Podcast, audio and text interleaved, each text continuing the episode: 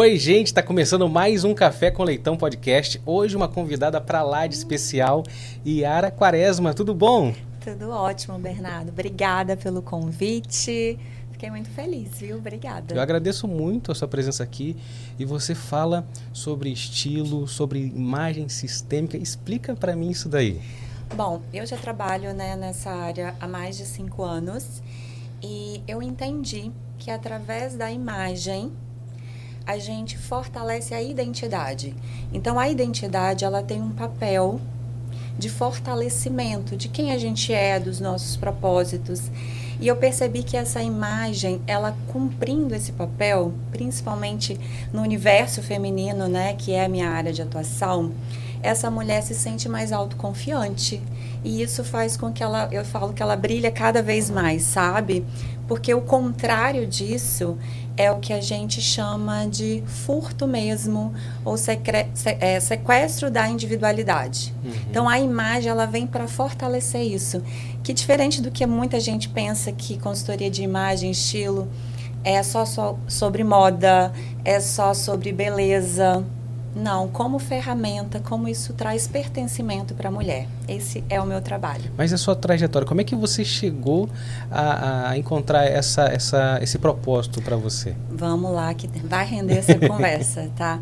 Vamos dizer que no mínimo eu devo ter feito aí umas quatro transições de carreira. Já trabalhei numa empresa corporativa 14, 15 anos da minha vida.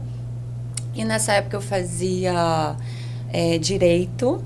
Então, meu sonho, inclusive, era ser juíza, sabe? A uhum. justiceira, queria salvar o mundo.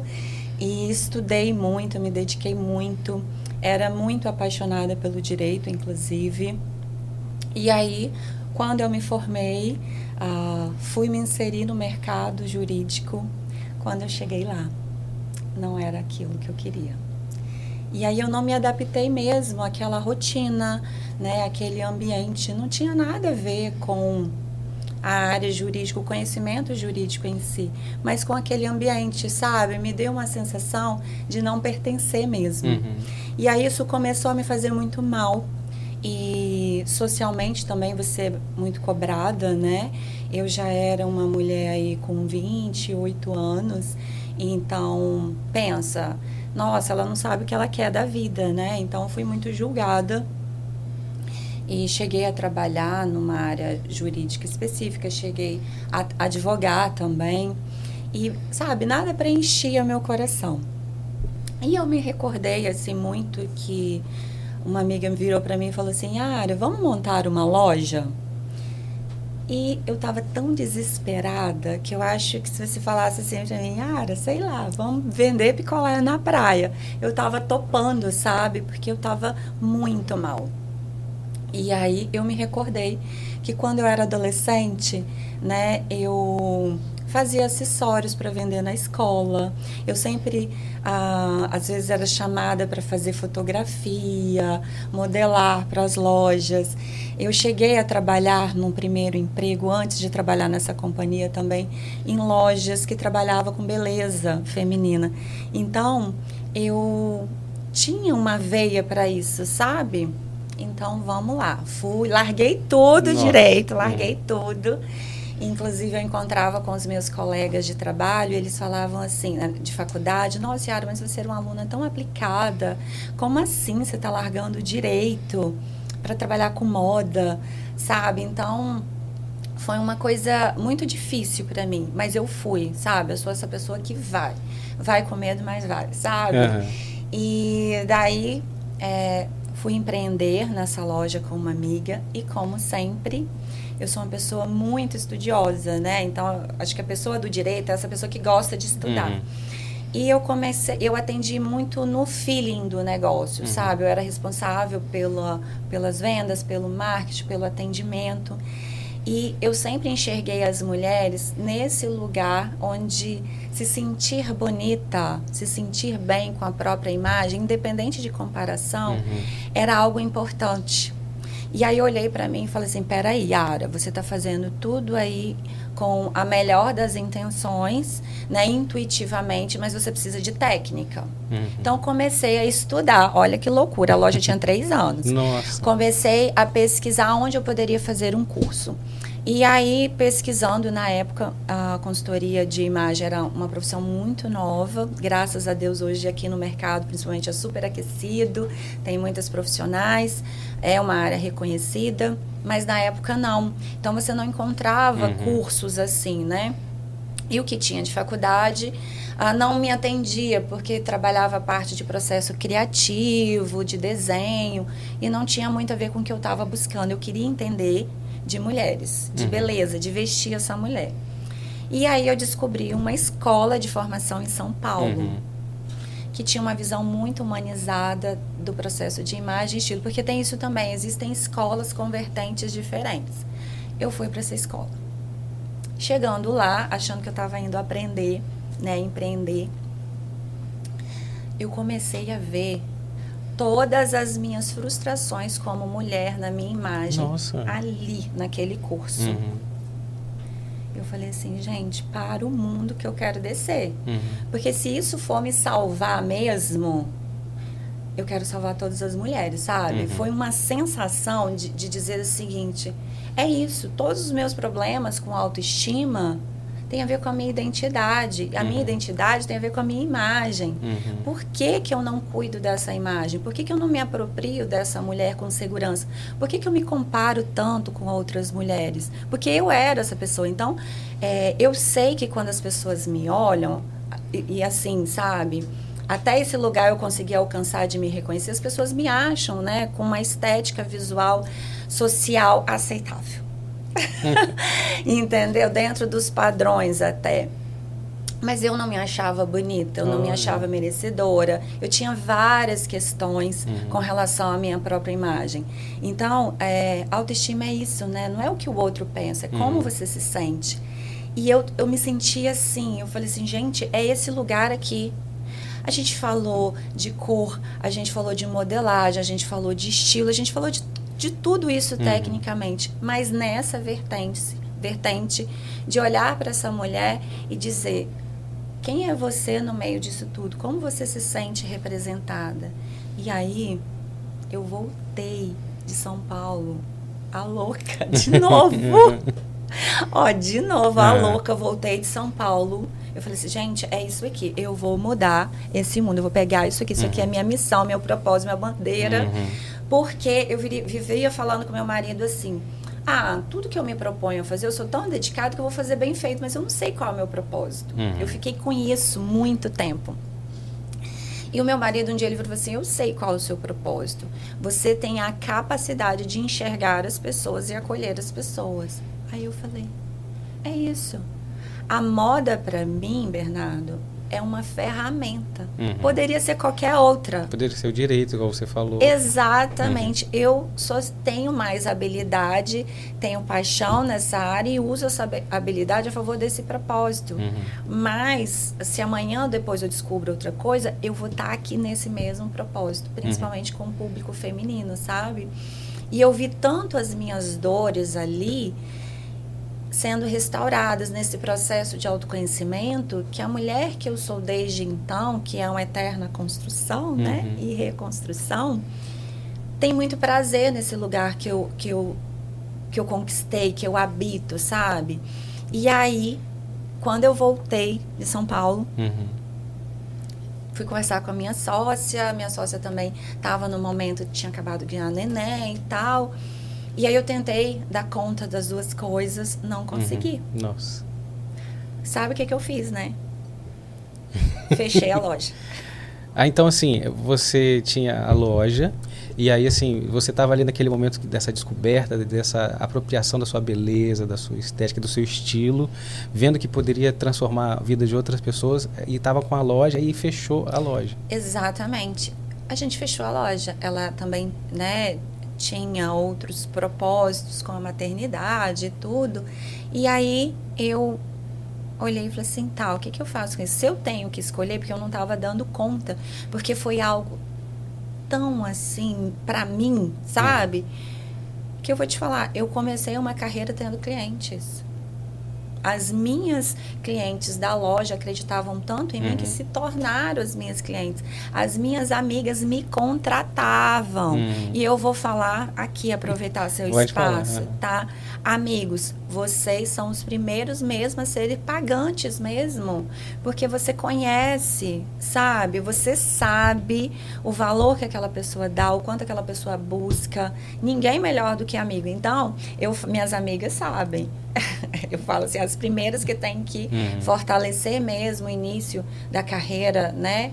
essa comunidade que já existe. Então eu tive muito isso, sou muito grata a isso, sabe? Mas pediu muita coragem, porque uhum. até então ninguém nem sabia uhum. o que era ser um profissional de consultor de imagem. Ah, não sabia se era ah, estilista, não sabia se era blogueira, uhum. virava essa, virou, essa sabe? Mistura. Então foi uma cultura que eu fui ah, construindo. Já existiam ah, poucos, mas já existiam profissionais muito bem renomados, mas ainda existia aquela ideia de que consultoria de imagem era coisa de gente rica, de gente famosa, né, de artista e celebridade. Ah, e aí eu quis dizer assim, então isso é uma ferramenta de identidade. Isso é sobre consumo inteligente, sabe? É, essa, essa ideia de que mulheres compram, compram e nunca têm o que vestir, uhum. ou que tem o guarda-roupa lotado e usa mesma, as mesmas coisas, ou que demora horas para se arrumar e sai ainda frustrada com o guarda-roupa, isso é emocional. Uhum. Ela só externa isso através do consumo ah, de forma nada inteligente, mas é emocional. Então, a ideia da consultoria de imagem sistêmica é para entender essas relações dentro do seu sistema e trazer para a imagem. Uhum. É sobre isso. Mas dentro dessa transição de carreira, vamos dizer aí, em todos esses passos, uh, desde a empresa para a área jurídica, para a loja, até chegar aqui uhum. nesse lugar, eu vou dizer para você assim que eu olho e ainda honro toda essa jornada, uhum. porque eu só sou essa pessoa porque eu passei por tudo isso, entendeu? Mas não foi fácil, né? Porque muitas pessoas questionaram, muitas pessoas comentavam e tá tudo certo também. Uhum. Né? Mas eu imagino que você teve um, um processo ali é, bem difícil, né? Porque, é, igual você falou, muitas pessoas achavam que não eram para elas, que, que, que, que ter essa possibilidade de ter uma consultoria, de entender o seu estilo, de, de ter um consumo consciente, não era para elas, né? Uhum. E você faz esse trabalho com, com as mulheres, com as pessoas. Exatamente. Você... Vamos pensar o seguinte: uma mulher que não tem clareza do seu estilo, do que faz bem, da imagem que ela quer comunicar, dos papéis que ela executa, como traduzir isso nessa comunicação não verbal que é uhum. a imagem, ela não tem condição de comprar. Ela vai chegar numa loja e vai terceirizar isso para o vendedor. Uhum. Ela vai terceirizar isso ah, para blogueira de moda, e nada contra, tá? Porque é legal você se inspirar, mas desde que você tenha clareza disso, dos seus papéis, de quem você é, da imagem, das suas cores, das suas modelagens, como você se sente vestida com esses elementos visuais que você escolhe dizer isso é a minha identidade, sabe? Uhum. Até esse cabelo, até essa maquiagem. Uhum. E aí, quando você chega numa loja e não tem clareza disso, a pessoa que te conhece há menos de 20 minutos vai te dar informação com base no, no que ela tem de vida. Uhum. Não estou nem colocando aqui que ela tem interesse de venda, Sim. que ela tem meta a cumprir, vamos trabalhar com a boa fé. Ela vai dizer para você o seguinte: olha, isso ficou bom para você, mas com base em quê? Ela nem te conhece. Então, essa terceirização, uh, ela não é legal, porque se você que se, eu sou uma mulher de 40 anos, se aos hum. 40 anos eu não me conheço, como que eu terceirizo isso para uma outra pessoa? Eu imagino que se eu tivesse uma empresa de, de roupa, né, de, de investimento, eu contrataria você para treinar minhas vendedoras, para que pelo menos assim uh, esse, esse, conhecimento fizesse com que a abordagem dela fosse não só, é, talvez eu conseguiria converter mais e bater elas baterem metas se elas tivessem as perguntas certas para fazer para a cliente. Né? Bernardo, mais do que isso, tá?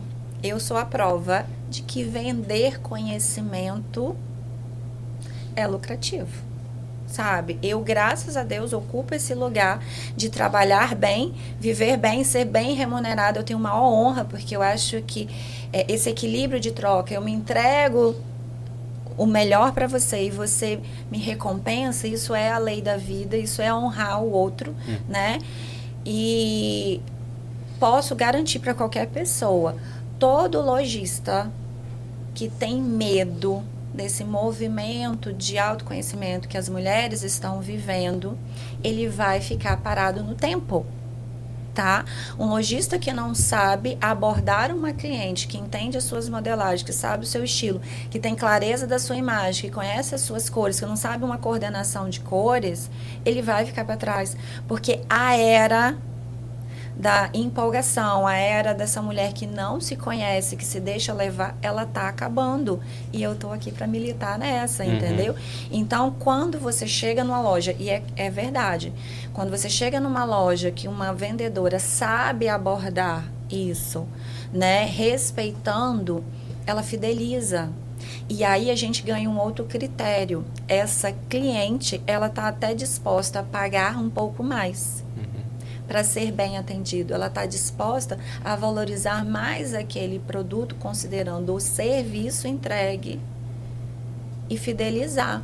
Então, precisa ver essa virada de chave. Eu ofereço esse curso de treinamento para esses lojistas e vou dizer, não é pelo lucro, hum. tá? É porque a minha missão é tão engajada nelas que eu quero que essas lojas saibam atender essas mulheres e, consequentemente, uhum. elas vão ter lucro. Uhum. Entendeu? Mas aí vira um, um, um, equilíbrio muito sustentável dentro da moda. Porque ah, consumir sustentável não é o não consumir. Uhum. Eu falo que não tem ninguém andando pelado. Uhum. Sabe? Não tem ninguém andando pelado.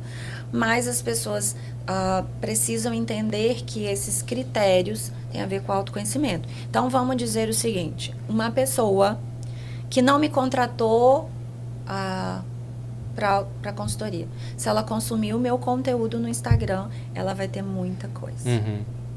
Porque é um, eu falo que meu, meu Instagram é quase um projeto social, entendeu? Tem muita Minha coisa. forma de alcançar essas pessoas também. Então, e não é só meu conteúdo, tem muita gente bacana nas redes sociais, né? Então, as lojas têm que se movimentar mesmo. Uhum. Porque as mulheres, elas estão em busca desse processo de não terceirizar mais sabe? Eu, e eu imagino também assim a questão do valor, igual você falou. É, às vezes a gente não entende que é, a, às vezes a gente paga um pouquinho mais caro por um produto e a gente vai utilizar ele de uma forma que a gente compra algo barato, quebra de novo, ou enfim, a gente usa pouco aquilo ali. Então esse valor, entender o valor, né? Exatamente. Eu falo muito para as minhas clientes, faz a conta aí. Uma coisa que você comprou na promoção, nunca usou, ou usou uma vez que custa 50 reais, ou uma coisa que você comprou 100 reais e usou 10 vezes. O que, que custa mais, o que, que custa menos? Sabe? Então, entender a relação de custo-benefício não tem a ver aí com marca, não tem a ver com grife, não tem a ver com isso. Tem a ver com escolhas inteligentes. O que, que é inteligente? É aquilo que é a sua vida, é aquilo que reflete a sua jornada, o seu propósito, o seu trabalho, a sua rotina. Ah, é mãe, é empreendedora, é profissional, é autônomo. Sabe? Que eu falo que tem muitas mulheres que elas não compram roupa para a vida que elas levam. Uhum. Elas compram para a vida que elas sonham. Uhum. E é aí que você compra na promoção e guarda lá. Vira aquele excesso, vira aquele acúmulo. Então, eu trato tudo isso entendendo sistemicamente de onde vem essa uhum. necessidade dessa compra. Você tem ali uma frustração e você tem ali um, uma expectativa muito alta ou, que, ou talvez uma expectativa que não é da realidade que ela não entendeu, né?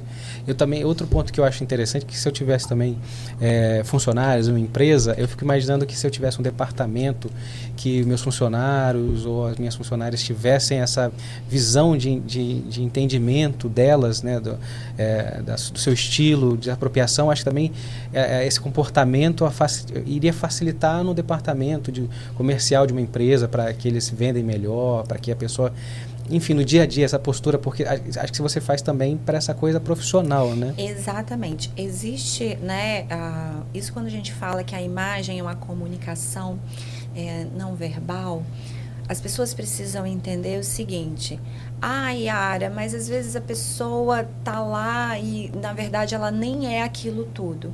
Deixa com o outro que é do outro, resolve o que é seu. Hum. Então vamos pensar o seguinte: eu quero ter a chance de mostrar o meu melhor. Para isso, você tem que me olhar e acreditar em mim. Sabe? Dar créditos. Então, se eu posso usar essa ferramenta da minha imagem, eu vou usar ela a meu favor. Então, seja nas nossas áreas de atuação, essa imagem cumpre esse papel de agregar, sabe? Então, vamos pensar o seguinte, Bernardo. É, eu tenho empresas que me contratam para essa construção de imagem, comportamento, identidade visual, que eu desenvolvo às vezes até um direcionamento de cores, modelagens e uniformes, tá? Que é muito legal vamos pensar o seguinte: esse comportamento também vai estar tá ajustado ali.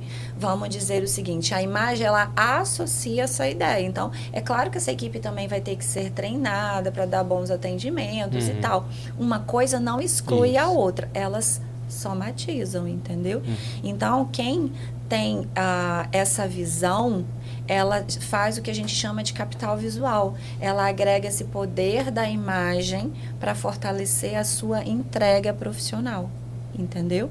E vamos dizer o seguinte: é, a nossa imagem é um endereçamento né? Então, é muito ruim. Já aconteceu com você, por exemplo? Às vezes você fala assim: nossa, eu achava que a pessoa era super uh, despojada, era uma pessoa super alegre. Na verdade, é uma pessoa tímida e reservada. Uhum. Por quê? Porque esse endereçamento visual está comunicando uma coisa que é diferente do que o que ela realmente é.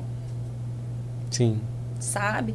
Então, o nosso corpo é a nossa casa é o endereçamento, são as características que eu falo que Deus nos escolheu para pintar e te chamar de Yara, te chamar de Bernardo. Então, como que eu pego essa casa e cuido dessa casa? Sabe? Então, a imagem tem esse papel e esse lugar que eu acredito, sabe? E o, o seu trabalho também, ele se dá para projetos especiais, por exemplo, alguém que é uma coisa, uma assessoria de estilo, enfim, de consultoria para política, para uma viagem, para um projeto? Acontece, acontece. Ah, vamos dizer o seguinte, eu tenho é, um foco muito direcionado para as mulheres, né? confesso que o público masculino eu seleciono. Uhum. Eu tenho a minha pró própria política de seleção do público masculino. Mas é, é, por propósito e missão mesmo, sabe? De trabalhar com o feminino. E aí, tudo que traz é, para facilitar, tem sim viagens, posicionamento estratégico que a gente chama, né, de, de imagem, identidade para liderança, tem todos os estudos, porque existe essa imagem que a gente trabalha para facilitar para o guarda-roupa inteligente da vida da mulher moderna, que elas querem se sentir bem, mas não querem perder conforto, sabe? Uhum. E existe o posicionamento estratégico. A única coisa que eu sempre falo é o seguinte: eu não trabalho com personagens. Então, Uh, não existe na, no meu trabalho a possibilidade de você trabalhar essa identidade estratégica, essa imagem estratégica, sem a gente olhar para a sua essência para o seu estilo.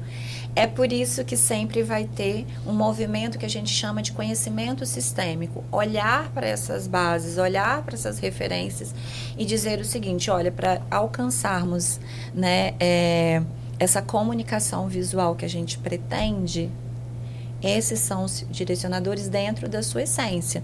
Se a gente for além disso aqui, Você, por escolha, livre-arbítrio, você pode até ir, mas você não vai sustentar isso por muito tempo. Né? E imagem tem a ver com consistência, com coerência, né? Não adianta realmente você ser fake que você não leva isso por muito tempo, sabe? E você falou uma coisa interessante, que a pessoa está com a roupa que representa outra coisa. Uma entrevista de emprego, a pessoa, igual você falou, ah, vai com a postura, com a roupa que, que apresenta o oposto que ela é e às vezes isso impede ela de, de tem essa, você tem essa, esse trabalho, consegue é. Total. É... é, uma coisa, Bernardo, que é muito importante é o seguinte: uh, a individualidade do seu estilo pessoal, ela é fundamental, sabe? Agora, a imagem é como eu me projeto com os meios sociais que eu me relaciono. E sempre que você busca uma vaga de emprego, ah, que você vai atuar em determinadas áreas, é importante olhar se há um código de vestir que a gente chama de dress code, né? Uhum. Por quê, gente? Porque nós somos seres de relacionamentos, né? Não adianta também você virar e falar assim: "Ah, esse é meu estilo e dane-se". Isso serve até, por exemplo, se a gente pensar, fui convidada para um casamento, chega lá, eu chego de bermuda, jeans e chinelo havaiana é um desrespeito com o anfitrião. Então, quando você chega uh, para uma empresa, para uma instituição, se você deseja fazer parte daquela empresa, né, é importante que você respeite aquela casa de forma que você integre aquela casa. Ah, Yara, meu caso, né? Eu posso falar de mim. Hum. Quando eu trabalhei na área jurídica, eu me sentia sufocada. Então, o que, que eu fiz? Eu me retirei. Uhum. Entendeu? Eu me retirei. Agora, é óbvio que com o conhecimento que eu tenho hoje, eu conseguiria adaptar elementos do meu estilo respeitando o código de vestir daquele ambiente jurídico. E eu faço isso muito com as minhas clientes advogadas, juízas e magistrados. Por quê? Porque uh, é possível em detalhes, em cores, em elementos estratégicos, você personalizar e realçar aquela essência, mesmo cumprindo o código de vestir daquela instituição, daquela empresa.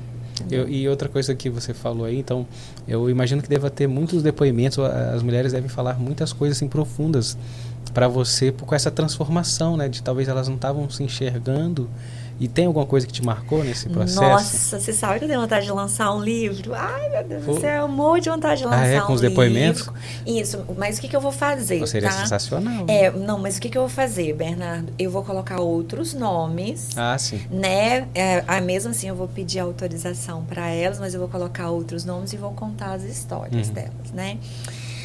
Ah, eu vou contar essa história que é muito, muito legal, muito legal essa história. E assim, é, como tudo é sistêmico. O que, que é o conhecimento sistêmico, tá? É você entender os nossos processos de vivências a partir dos nossos relacionamentos. Então, vamos dizer o seguinte: a gente tem um sistema familiar ali regido com os nossos relacionamentos com os nossos pais. E temos os ambientes organizacionais também que podem influenciar uh, por exemplo, empresa, trabalho e até os ambientes também sociais, amigos, quando você casa, que aí você vai construir também seus próprios relacionamentos, né? E vai mudar o seu sistema. Tudo isso, às vezes a cliente chega para mim e fala assim: Olha, Yara, esse aqui é meu estilo, eu gosto disso, eu não gosto daquilo e tal, não, não, não, não, não, não, não. Superficialmente, esse é o estilo dela. Quando eu olho na essência, tem uma crença limitante lá que faz com que impeça ela de ser livre. Tá? Ah, tem uma frase do conhecimento sistêmico que fala o seguinte: somos mais leais que livres. A gente vai criando lealdades invisíveis e vai formando aquilo. A gente acredita que é aquilo, mas não é aquilo. Só que a gente não não tá no nível de consciência, sabe? Tá no inconsciente. Então esse caso, por exemplo, imagina duas irmãs com idade muito próxima, tá? E aí quando as duas eram jovens, que elas saíam para festas, é, uma era sempre muito abordada, sempre muito desejada, sabe? Muito Ai, meu Deus, como que fala na nossa época aquela coisa da, da cortejada? Ai, meu Deus do céu. A nova geração vendo esses termos. Era o crush. Uhum. Tinha muitos crushes, agora fala assim, né? Beleza. Aí ela. Com a, e a irmã não, tá? Ela passou a se sentir mal por ser vista. Porque como ela ama muito a irmã, ela ficava assim, e ela que era minha cliente, a irmã nunca foi a minha cliente, mas talvez a irmã nem se importasse, mas ela se colocou nesse lugar, sabe, de olhar para a irmã e se sentir mal. Mais do que isso, elas cresceram, se tornaram adultas e essa que era desejada, cortejada, se tornou uma mulher muito bem sucedida mais do que todas as pessoas da família. Muito bem sucedida. Qual é a questão? Ela tem uma crença de merecimento que, mesmo podendo se vestir bem, se arrumar bem, usufruir tudo aquilo que Deus abençoou ela de ter, ela não consegue. Ela não consegue se arrumar porque ela ainda acha que ela está lá naquele lugar ainda de não merecer isso, porque é como se fosse uma ofensa para a irmã. Então entende como o processo da imagem para ela de fortalecer a imagem dela é dizer que tá tudo bem, que a irmã dela tá vivendo a vida dela com as escolhas que ela tem e ela é livre para brilhar, para ser feliz, para usar da imagem dela como ela se sente bem. E essa é uma. Tem vários casos de assédio. Eu mesmo sou um claro exemplo de uma pessoa que teve vários problemas com a feminilidade, com a imagem, por ter sido assediada e abusada sexualmente. Nossa, que forte. É muito profundo. É, eu cheguei a odiar ser mulher. Por isso, eu sempre fiz, nossa, se eu fosse, né, claro, uhum. não necessariamente, mas eu pensava que se eu não fosse mulher, eu não teria passado pelas coisas que eu passei. E aí houve tempo uh, de, de, eu usar a minha imagem como algo. É, ah, já que é isso mesmo que as pessoas querem de mim, vou usar a minha imagem para isso. Como teve tempos de odiar a minha imagem, eu não tinha um equilíbrio disso, sabe? Então, são tantos casos. O meu caso é um livro. É, tantas mulheres que chegam lá no estúdio e eu tenho que ter essa ferramenta que vai muito além de saber de cor, de modelagem. Eu sou assim, eu não tenho vergonha de dizer o quanto eu me esforço para buscar os melhores cursos técnicos do Brasil e até fora do Brasil. Mas se eu não souber tocar a alma dessas mulheres, o movimento, a transformação não acontece. Ou o que acontece é superficial, entendeu? Hum. Por isso consultoria de estilo e imagem sistêmica, que é o meu método com as ferramentas para entrar nesse lugar, para segurar a mão dessa mulher e dizer o seguinte: olha, Imagina, você foi feita a imagem e a semelhança de Deus. E Deus disse: com essa imagem, isso é bíblico, você vai governar todos os seres da terra. Então você foi feita para ser líder, para ser uma rainha entendeu? Não há comparação, não há julgo se você pesa 50, se você pesa 100. Se você ocupar o seu lugar de líder da sua história, você não deseja ser outra pessoa, você não se compara com outra pessoa. Ok, você pode procurar ser o melhor que você consegue no seu mundo, mas você não se compara. Então, é, todas essas questões que as mulheres vivem em relação a não se sentir bem com o próprio corpo, não se sentir bem, a esses, essa gama de pessoas exagerando nos processos estéticos com a harmonização, refere-se a um feminino ou ferido ou em desequilíbrio. Uhum. Que afeta diretamente a identidade, que afeta a imagem. Já reparou que quando a gente não está bem, a primeira coisa que a gente não quer é se cuidar? Autoestima, identidade, imagem. Ah, Yara, você está sempre querendo isso? Você. Não, tem dia que eu não estou bem, não estou afim mesmo. Mas vamos pensar o seguinte: não é uma constância. nós somos aquilo que nós somos constantemente, repetidamente, né? Então, é, histórias eu tenho para um livro lindo, inspirador, que já está no meu coração. Era segredo, mas eu sou bocão. Não, você vai escrever esse livro e você vai voltar aqui para a gente lançar é, isso aí, porque eu achei incrível ah. essa história e outras, porque é o momento da pessoa tomar posse do que é dela, né? Dela enxergar as habilidades que você falou. É, a pessoa, não, quando não está bem, ela não quer se cuidar. E, e, e, tem isso também, né? A pessoa, quando está bem, você vê pelas cores que ela usa, pela roupa, ela ela fala, não, eu vou sair hoje e vou... Ela não se esconde, é... né?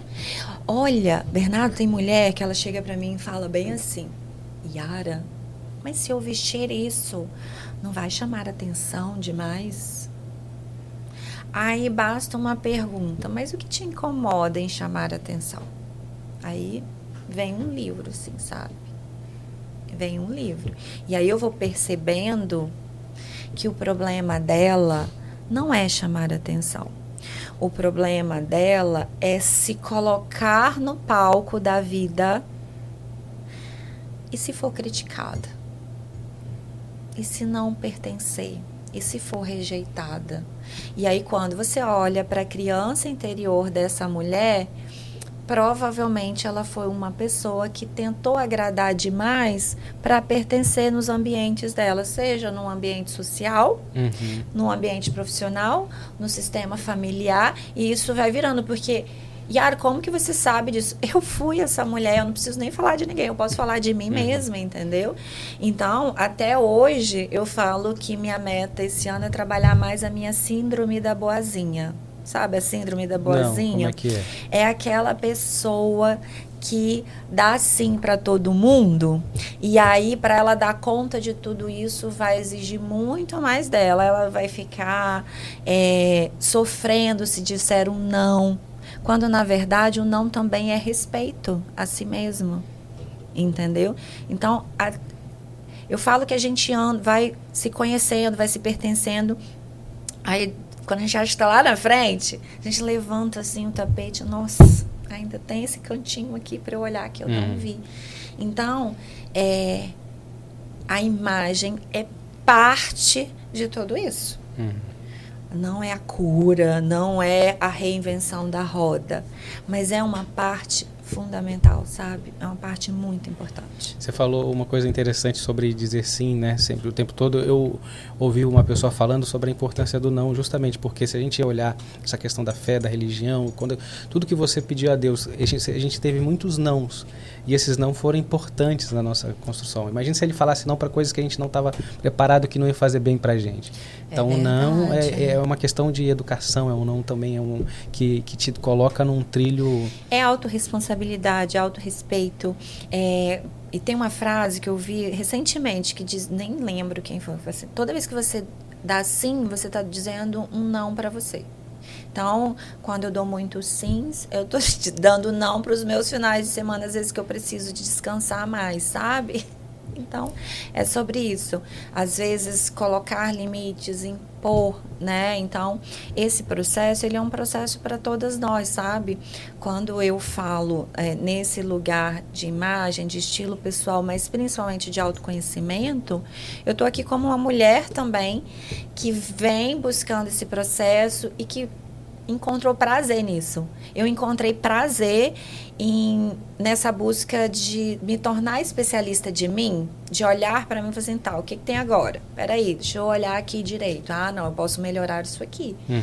Não é um, um, lugar de perfeição, mas é de jornada mesmo, sabe? De indo, indo. Eu imagino que, que deve ser um momento, acho que é um dos momentos mais é, talvez forte ou curiosos quando você vai pro guarda-roupa delas, que às vezes elas não querem abrir, não, deixa aqui.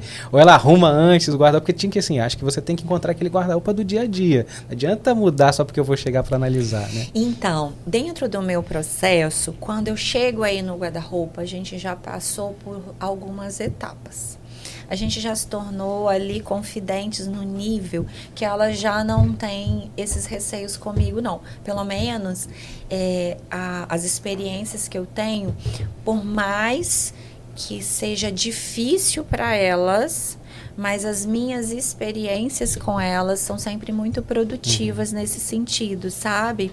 Até as que são mais apegadas, porque quando eu guarda-roupa é a alma da mulher. Ali a gente sabe se ela comprou por impulso e aí revela uma dor, se ela é acumuladora, revela uma necessidade, um medo da escassez que muitas vezes ela viveu por momentos ah, de escassez na vida, então ela vive acumulando tá? Toda pessoa, tá, Bernardo, que ela é muito acumuladora, ela vem de um histórico de escassez. É claro, ah, Yara, mas eu não passei dificuldade. A escassez às vezes é emocional e ela transfere. No meu caso, por exemplo, que eu venho de uma família muito simples, que eu já passei por escassez, eu tive essa fase também de acumuladora, sabe? Então a gente olha para esses lugares, aí você percebe que o guarda-roupa é a alma da mulher, sabe? O que tem ali. Então, por exemplo, tem guarda-roupas que às vezes você encontra muita coisa na etiqueta. Nossa. Nunca foi usado, comprado há três, quatro anos. E aí ela reclama que nunca tem roupa para usar, né? E tem casos, por exemplo, de roupas afetivas de quando ela era criança, ela era adolescente. E aí até aproveitava dar uma dica aqui no, no podcast. Toda roupa que traz uma memória afetiva muito forte para você, faz uma caixinha de memória e tira do seu campo visual. Porque vamos pensar o seguinte, a roupa, sei lá, que você usou na sua festa de 15 anos, você não é mais aquela pessoa.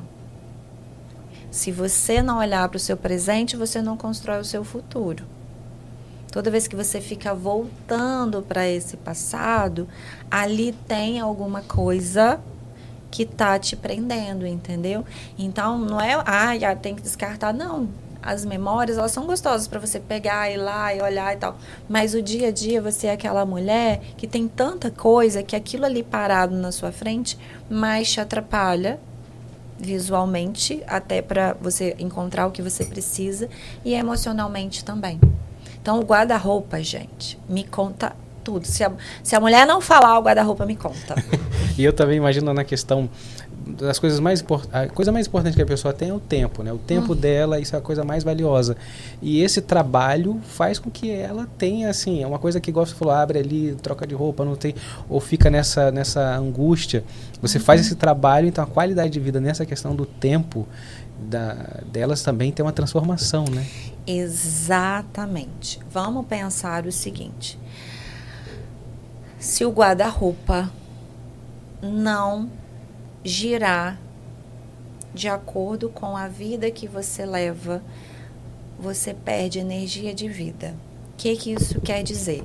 Tudo aquilo que está estacionado por muito tempo te atrapalha no sentido, toda hora me bato aqui, te atrapalha no sentido de que aquilo ocupa um espaço e limita aquela energia parada ali.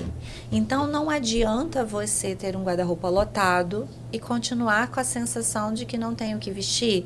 Não adianta um guarda-roupa lotado e você só usar as mesmas coisas. Não adianta o guarda-roupa lotado e você não se sentir representada, tá? Então vamos calcular aqui dentro do mundo que a gente conquista dentro desse guarda-roupa que eu chamo um guarda-roupa inteligente através do processo se eu tiver as peças que me representam ali dentro do meu estilo, da minha imagem, com as minhas cores coordenadas e com as modelagens que me valorizam, é só pegar e vestir. O dia que eu estiver mais afim, eu consigo fazer coordenações mais elaboradas, trocar as peças, dar uma cara nova de acordo com as composições. Mas o dia que eu não estou afim, é só pegar e vestir. Tem uma cliente que uma vez a gente se tornou tão próxima que ela foi na minha casa. Ela chegou no meu guarda-roupa e, Yara, eu tô chocada. Seu guarda-roupa é cinco vezes menor que o meu e você trabalha com moda. Como que é isso? Eu falei, então, eu já fui como você. E ser essa pessoa com guarda-roupa lotado não é a resposta para a vida que a gente leva. Hum. Entendeu? E outra coisa, se ela tivesse esse guarda-roupa lotado, porque eu falo assim, Ana, aí você vai me perguntar, qual é a medida? A medida que você dá conta de usar. Você pode reservar aí 20% para guardar considerando inverno. Capixaba, né? Não tem muito inverno. Então, dependendo da região, isso muda. Mas vamos considerar Capixaba, né? Cidades mais quentes. Eu tenho ali 20% entre roupa de praia, que eu também não vou tanto para praia assim, com roupa de inverno que tem um canto específico para isso. Fora isso, eu tenho um mantra. Eu amo, eu uso. Só amar é amor vagabundo. Entendeu? Por quê? Você tem que amar e usar aquilo. Usar sem amar também não te faz bem. Então tem que ter amor e tem que ter uso, tem que ter sentido ter aquilo no guarda-roupa. Eu gosto muito, Bernardo, da, dos conceitos que eu chamo do essencialismo. Você já leu o livro? Não. É um livro muito bacana que ele diz o seguinte: se você focar no que é essencial para você, você ganha tempo porque você para de desperdiçar atenção com as coisas que não são essenciais, tá? E aí existe o conceito também do minimalismo. Hum. É, eu fiz uma própria adaptação disso e eu sigo muito o essencialismo. Então, no essencialismo, se uma bolsa roxa para mim, eu amo, eu uso muito e uso de várias formas, aquilo é essencial para mim. Então, quando a gente vai para o minimalismo, eu me sinto mais ah, limitada ali dentro da alta expressão do meu estilo. No essencialismo, eu encontrei o meu lugar. E eu uh, tento fortalecer isso porque o resultado prático de um consumo mais consciente é o mesmo. Você vai comprar, foi o que eu falei, o consumo consciente não é o não comprar, mas a comprar de forma mais assertiva, sabe? E o essencialismo ele pode trazer isso. Ah, Yara, eu quero um sapato verde lima. Ok, vamos fazer 10 mil combinações com esse sapato verde lima para ver se ele vai funcionar mesmo para esse uhum. guarda-roupa inteligente que a gente está construindo, sabe? Mas assim, Bernardo, nem todo mundo quer ter um guarda-roupa inteligente, tá? Ele sendo, uh, no mínimo, sustentável, que eu falo assim, se cada peça, no mínimo, combinar com outras três, já é um bom resultado sabe? Já é uma boa é, relação de benefício, bem-estar, representatividade no guarda-roupa e funcionalidade também, sabe? Esse trabalho é muito transformador, né, na vida da, das mulheres. E você falou do livro, acabou contando, mas e outros projetos futuros? O que, que você pode contar? O que, que você tem para falar? Ai, tem muita coisa. Eu vou até aproveitar que é a primeira vez que eu vou falar sobre isso. Eu estou fechando ainda o meu planejamento, que eu tiro todo janeiro para olhar para os meus processos, para os meus planejamentos e propor novas novos projetos e tal, né? Eu gosto muito disso, sabe? De, de ser desafiada e tal. E aí, o que que acontece? É, eu tenho uma agenda, graças a Deus, meu Deus, eu sou muito, muito feliz com isso. Eu tenho uma agenda que ela, eu já tenho agendamento para o ano inteirinho, assim, sabe? Quem entrar em contato agora, eu tô com a agenda já em abril, sabe? Mas eu já tenho pessoas que fazem reserva com antecedência para o final de ano. Tem gente que vem de fora do Brasil, aproveita que está vindo passear, já reserva. Então, eu já tenho né, esse movimento de agenda. E é um trabalho muito personalizado, no sentido de que eu tenho uma capacidade limitada de atender individualmente. Então, para essa minha transformação, para esse alcance que eu quero dar para as mulheres, ser uma só precisa de um método. Então, eu desenvolvi métodos, né, para trabalhar em grupos e eu devo estar tá lançando agora a março e abril num formato online. Eu sempre trabalhei com online, mas agora eu vou dar mais ênfase nisso, porque eu tenho clientes uh, brasileiras fora do Brasil, no Brasil, e às vezes elas reclamam: nossa, Yara, mas a agenda tá lá para frente, eu estou precisando para agora. Então, como eu sou uma só, né? Uhum. e eu não tenho como. É o trabalho, né? Eu delego meu administrativo, minha gestão de mídias, vídeos, tudo. Mas esse trabalho, né, não tem como delegar, ele é personalizado, a ideia, a visão de tudo. Então, eu criei uma metodologia para alcançar o maior número possível de mulheres e impactar, transformar a vida dessas mulheres. Então, ah, me aguarda. Sensacional. Olha, eu quero agradecer muito a sua participação oh, aqui no, no podcast. Deixar também aí o microfone aberto se quiser deixar algum recado, uma mensagem, fica à vontade. Ah, tá. Bom, eu quero agradecer né, o espaço. É, eu sempre recebo com muito carinho. Eu falo que aonde tiver portas abertas, né, para eu levar a minha missão, meu propósito, eu vou sabe? A não ser que seja mesmo muito conflitante com a agenda ou algo do tipo. Mas a gente agendou, deu tudo certo. Obrigada, né, por, por aguardar. E eu quero dizer, assim, para todas as mulheres que se tem algo que elas podem fazer por elas, é tomarem conta de si mesmas. Sabe? O que elas têm para fazer por elas, ninguém mais pode fazer sabe? O tempo é agora, sabe? Se apropriar, tomar para si autoconhecimento, parar de terceirizar, parar de reclamar e resolver compete a cada um. Não, esse trabalho é incrível. Acho que quando é, tiver esse material que as pessoas vão ter mais acesso, porque como a sua agenda é limitada, né? Então, assim, vai atingir... A, a, o, o bom do online é isso, que a gente atinge mais pessoas, a gente transforma mais vidas. Eu tenho certeza que vai ter muita gente ah, querendo obrigada. adquirir, até mesmo pessoas do mercado querendo ver, eh, ter assim como você como referência para poder se especializar ainda mais, crescer, né? Ah, obrigada, viu? Obrigada mesmo pela oportunidade. Eu que agradeço. E, ó, você que está aí curtindo, chegou até aqui, aproveita, deixa o seu like, compartilha esse conteúdo para chegar a mais pessoas. As redes sociais da Yara vão estar aqui, o site dela tudo linkado. Ela está com a agenda cheia, mas quem sabe você já reserva aí e consegue também, se você se interessou e quer fazer sua consultoria com ela, tá bom? Até a próxima. Tchau, pessoal.